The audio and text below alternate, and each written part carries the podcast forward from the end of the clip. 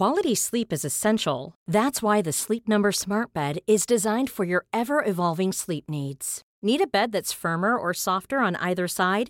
Helps you sleep at a comfortable temperature? Sleep Number Smart Beds let you individualize your comfort so you sleep better together. JD Power ranks Sleep Number number 1 in customer satisfaction with mattresses purchased in-store. And now save 40% on the Sleep Number limited edition Smart Bed for a limited time.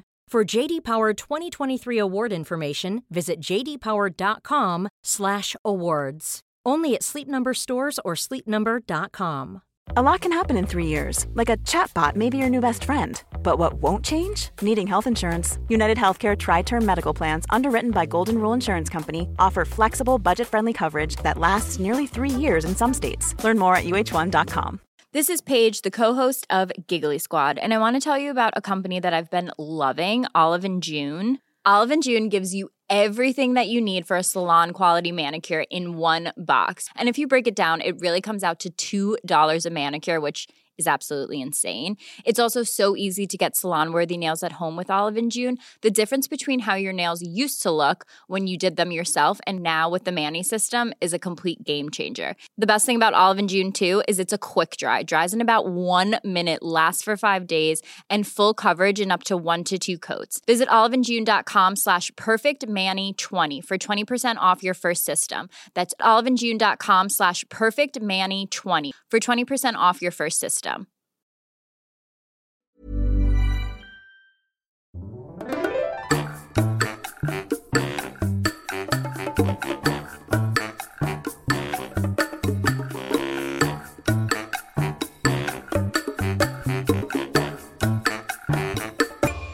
Hola, ¿qué tal? Esto es How to Spanish Podcast. Yo soy David. Y yo soy Ana. Y porque muchos de ustedes lo han pedido, tenemos otro episodio sobre la historia de México. This podcast is made possible thanks to our Patreon family. Some of the benefits include a PDF with grammar bits and vocabulary, as well as full videos and a transcript. If you want to join our Patreon family, just go to patreon.com slash howtospanishpodcast. Los shoutouts de esta semana son para Paramjit, Joy, Jessica, Luna, Gabriela, Aestus, Yolo, Brandon. Gracias. Así como dijo Ana, porque usted lo pidió, querido caballero, señorita, este día vamos a hablar sobre la historia de México. Y esto es también porque nos gusta muchísimo hablar sobre la historia de México y compartir con ustedes esas cosas que tal vez no son tan conocidos de la historia. Obviamente, este capítulo de la historia que vamos a hablar es muy conocido en lo general, pero como fue en el caso de la Malinche, otro episodio que ya tuvimos, en general la percepción que se tiene me parece que es errónea con lo que fue la realidad o al menos con lo que cuentan los historiadores serios acerca de la historia. Este episodio de la historia que vamos a hablar se le conoce como el Segundo Imperio Mexicano. ¿Por qué el segundo? Porque en la historia de México hubo dos imperios. El primero fue de Iturbide. Fue el primer gobernador, digamos así, después del México independiente, pero se autoproclamó emperador. Entonces ahí fue el primer imperio mexicano. Y después el segundo imperio mexicano es el que vamos a hablar ahora, que es la historia de Maximiliano de Habsburgo. Tiene un nombre muy extraño, ¿no? Empecemos con un poquito de contexto. Estamos hablando del siglo XIX. En este siglo, varios países de Europa se están independizando. Por ejemplo, los griegos se independizaron de los turcos. Y nosotros ya nos habíamos independizado. México se independizó en el año 1821, aunque la guerra de independencia comenzó en 1810. Entonces, este es un siglo en donde están pasando muchos cambios políticos en el mundo. Y después de una gran guerra como fue la guerra de independencia, el país queda devastado. Hubo pérdidas humanas, pero también hubo pérdidas económicas. Así que es muy difícil comenzar a construir un país cuando se terminó una guerra. Y ese fue el caso de México.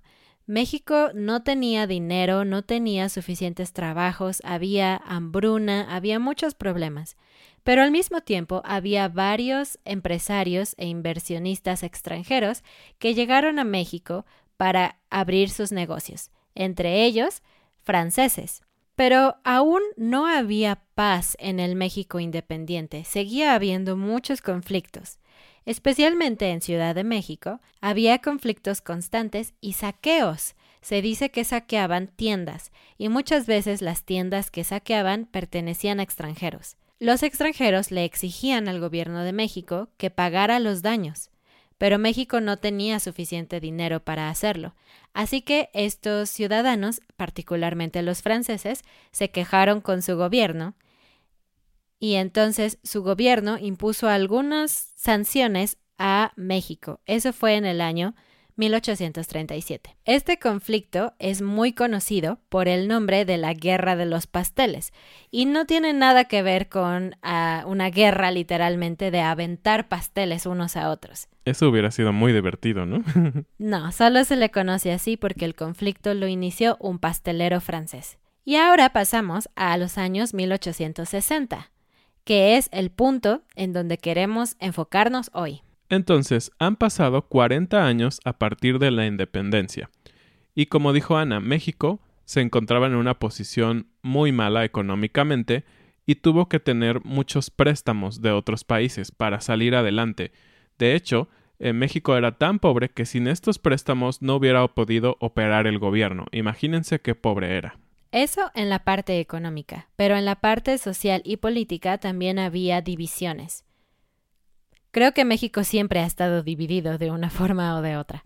Había dos grupos principales, los liberales y los conservadores. Los liberales, que apoyaban al entonces presidente Benito Juárez, querían que hubiera separación de la Iglesia y el Estado. Querían que el país fuera una república, que hubiera derecho a la propiedad, que la educación fuera laica y que hubiera libertad de todos los ciudadanos ante la ley.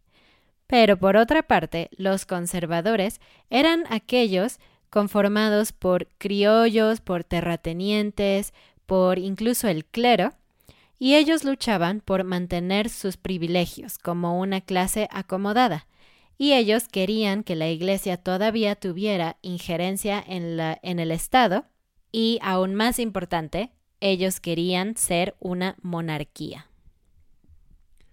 ¿Y por qué tenía tanta influencia la Iglesia? Creo que es algo interesante de mencionar un poquito antes de avanzar. Bueno, como dijimos, el país era muy pobre, pero la Iglesia no se ha caracterizado por ser pobre, la Iglesia católica nos referimos.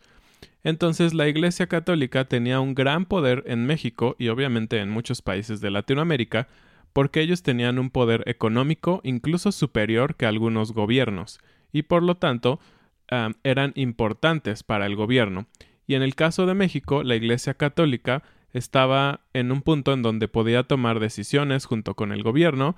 Las escuelas no eran laicas, es decir, estaban controladas por la Iglesia Católica, entonces eso sumaba un gran poder. Y justamente Benito Juárez quería eliminar todo eso al ser un liberal. El 17 de julio de 1861, Benito Juárez proclamó una ley él se dio cuenta de que el país estaba casi en bancarrota y no podía pagar los préstamos extranjeros, así que en su ley él dijo que por lo menos por dos años iban a dejar de pagar por completo sus préstamos al extranjero. Y obviamente eso no le gustó a los imperios a los que les debíamos el dinero. Imagínense que te dicen, mm, sabes que en dos años no te voy a pagar porque pues no tengo dinero, entonces pues ni modo. Y hubo una reunión en Londres de hecho, muy poco tiempo después, un par de meses después, en donde la reina, la reina Isabel II de España, Napoleón III de Francia y Victoria del Reino Unido formaron una alianza de estos tres países, y lo que ellos decidieron en esta alianza era presionar para que México pagara y no tuvieran que esperar esos dos años, porque ellos también tenían sus propios conflictos en sus países y necesitaban dinero. Entonces, en diciembre de ese mismo año, estas tres naciones llegaron al Golfo de México, que era una ruta muy importante comercial. De hecho, era la ruta más importante, era la ruta de la que dependía México para sus ingresos. Y lo que hicieron fue poner allí sus barcos para generar un bloqueo, es decir, que ninguna mercancía pudiera entrar ni salir de México. Solo dos meses después, en febrero, México se dio cuenta de que esto no iba a funcionar, así que hizo algunas negociaciones con estas naciones.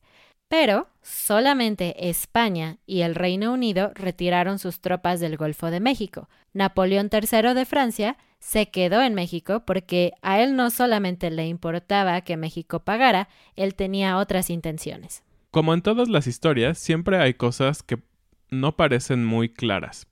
Y eso fue el caso de unos mexicanos que negociaron con Francia. Y tú dirías, ¿por qué si eran nuestros enemigos?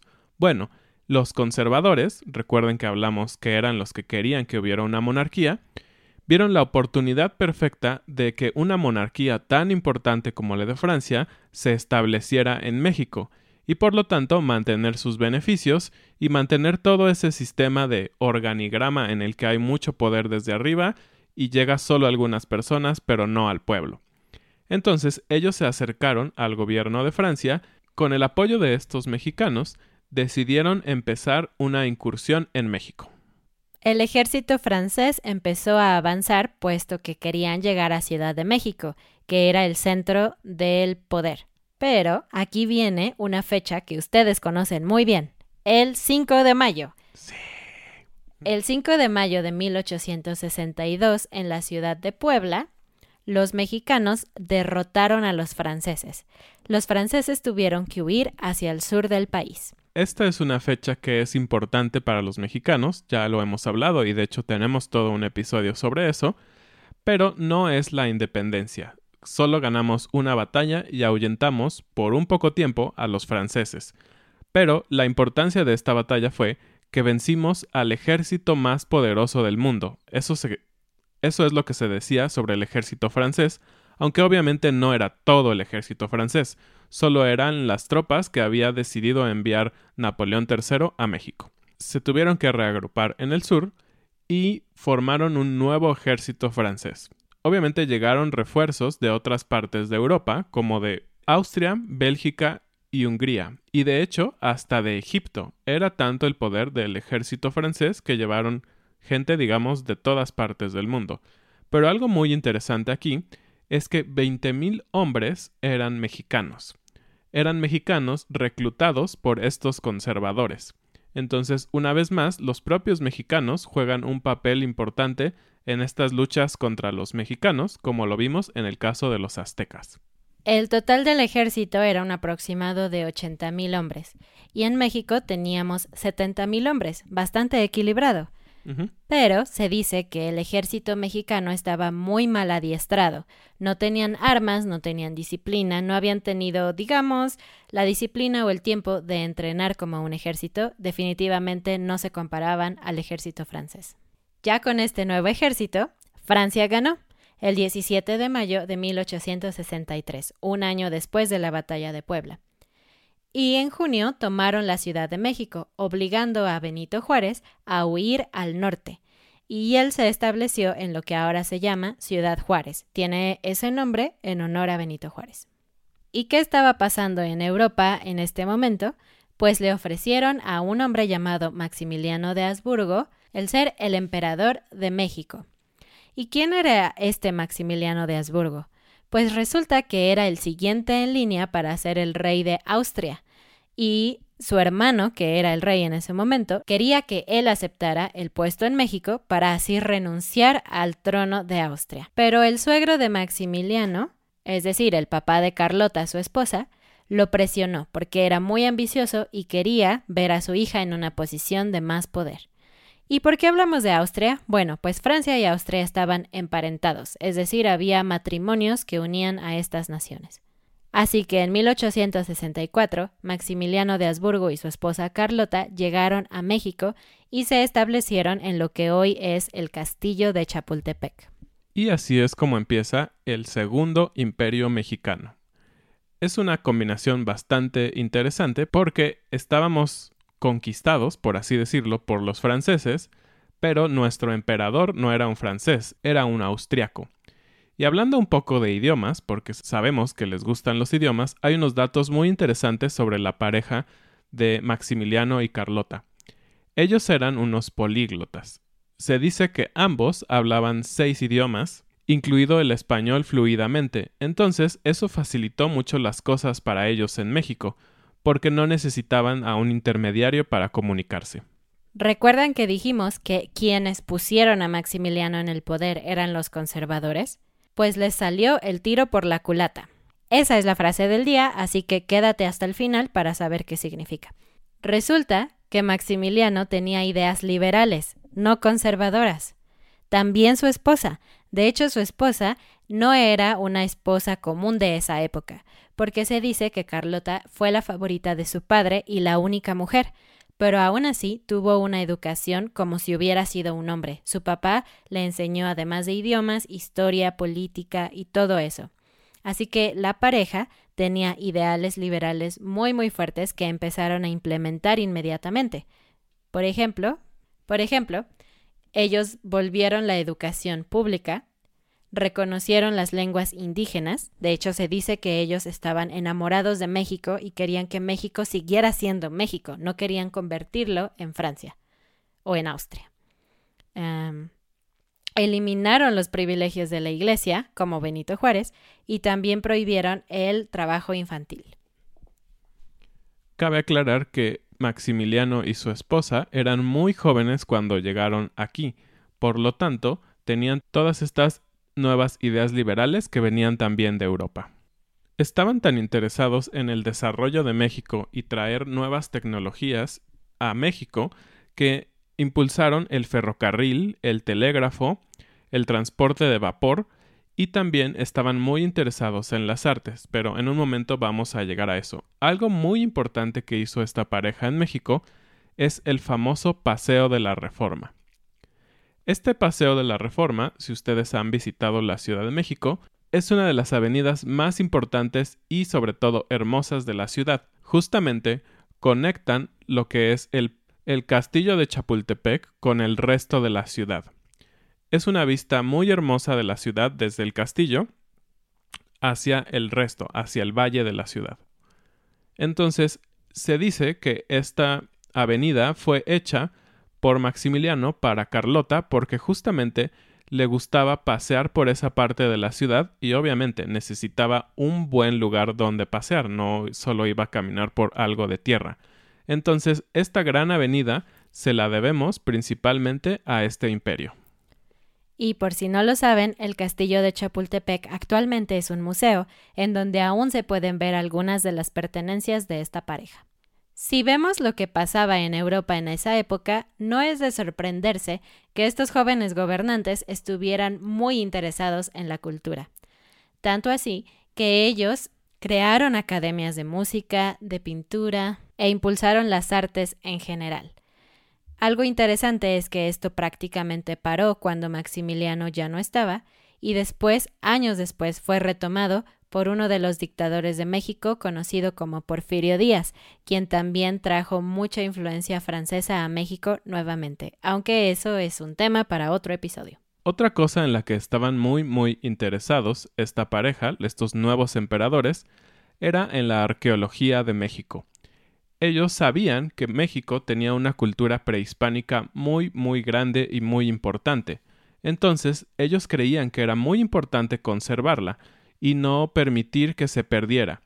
De hecho, ellos estuvieron a favor de crear muchos museos, museos en la Ciudad de México, que guardaran todas estas cosas que eran importantes de la cultura azteca. Y estaban planeando hacer un museo en Mérida, que de hecho también después fue culminado por Porfirio Díaz. Y parece que hicieron muchas cosas, ¿no? Entonces, ¿cuánto tiempo estuvieron? Realmente este imperio fue muy corto, realmente duró cuatro años, de 1863 a 1867. Y esto nos dice entonces que ellos estaban realmente interesados en traer el progreso, la, la cultura, pero no mezclarla por completo, sino desarrollar lo que ya había en México. Y es por eso que decíamos que es una de las cosas más malentendidas de la historia. Cuando estás en la escuela ves a los franceses como los enemigos y ah, mugre Maximiliano que vino a ser el emperador. Pero ahora que soy adulta y estudio lo que hicieron, digo, no fue tan mal gobernante, no hubiera sido tan mala idea tal vez que se hubiera quedado. Así es, estaban tan interesados que de hecho crearon fondos a través de Europa, es decir, a través de los países que los enviaban, para impulsar la cultura, es decir, pidieron dinero para cultura. Obviamente, en un país pobre como México, eso no era una opción. La cultura era como una segunda cosa, se necesitaba dinero para cosas más esenciales. Parte de la razón por la que el liberal Benito Juárez perdió el control es porque dejó de tener el apoyo de Estados Unidos. Y dejó de tener su apoyo porque durante esta misma época en Estados Unidos se estaba peleando la guerra de secesión. Pero justamente en 1865 termina esta guerra en Estados Unidos y a Estados Unidos le interesa muchísimo apoyar nuevamente el régimen republicano de Juárez y sacar a los franceses del territorio. Así que envían ayuda a Juárez, quien logra avanzar hasta Ciudad de México otra vez y tomar el poder. Y Maximiliano se va a Querétaro, a nuestra ciudad donde estamos viviendo ahora, y después de librar una batalla, pierde y es fusilado en el Cerro de las Campanas, que todavía existe hoy y pueden visitar. La historia de Maximiliano y Carlota es muy trágica. Se dice que Maximiliano estaba muy emocionado con las mujeres de México, así que no hacía caso a su esposa, quien lo amaba muchísimo. Tenían problemas también porque no podían tener un hijo, y es lo que Carlota más deseaba. Cuando Juárez logra regresar a Ciudad de México, Carlota sale del país y va a Europa a pedir ayuda. Pero no recibe ayuda, porque Napoleón estaba siendo presionado por algunos países de Europa y principalmente por Estados Unidos para que sacara sus tropas de México. Y eso hizo. Napoleón retiró sus tropas de México, dejando a Maximiliano solo. Se dice que Carlota buscó ayuda de todas las formas posibles, con su familia, con el Papa incluso, pero nadie la ayudó. Estaba en un estado tal de estrés y de miedo que Carlota se volvió loca, literalmente se volvió loca, perdió la razón, tenía miedo de todo, pensaba que todo el mundo quería envenenarla, e incluso durante sus últimos años de vida, ella todavía imaginaba que estaba en México y hablaba con personas inexistentes en español y en francés y en todos los idiomas que ella sabía. Queremos terminar con algo que no es muy conocido tampoco en la historia de Maximiliano, y es por lo que decimos que tal vez es un poco incomprendido.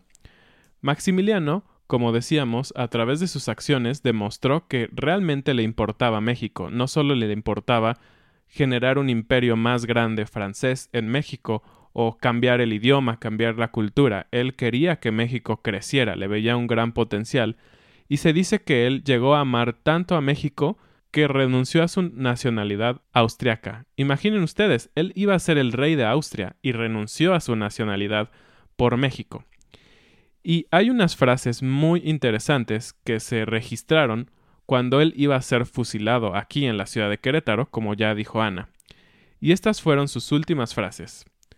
Perdono a todos y pido a todos que me perdonen, y que mi sangre, que está a punto de ser vertida, se derrame para el bien de este país. Voy a morir por una causa justa, la de la independencia y la libertad de México.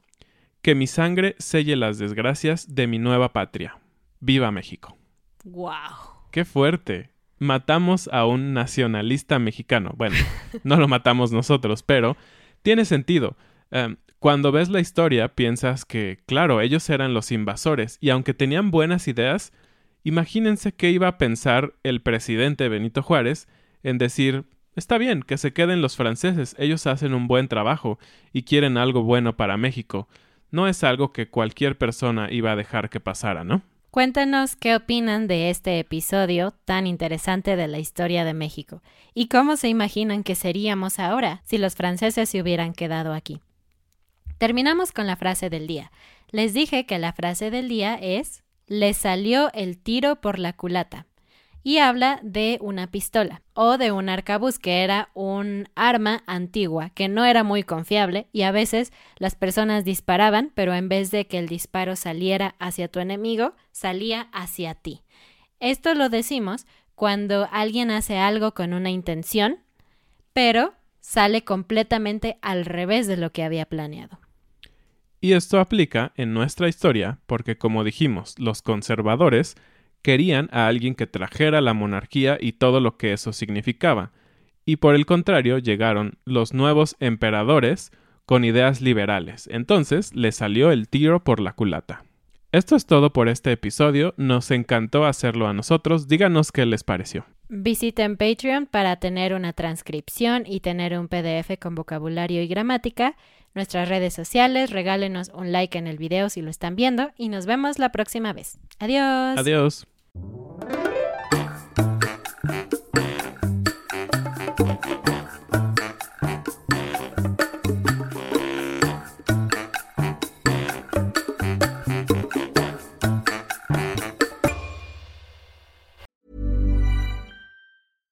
Want flexibility? Take yoga. Want flexibility with your health insurance? Check out United Healthcare Insurance Plans. Underwritten by Golden Rule Insurance Company, they offer flexible, budget friendly medical, dental, and vision coverage that may be right for you. More at uh1.com.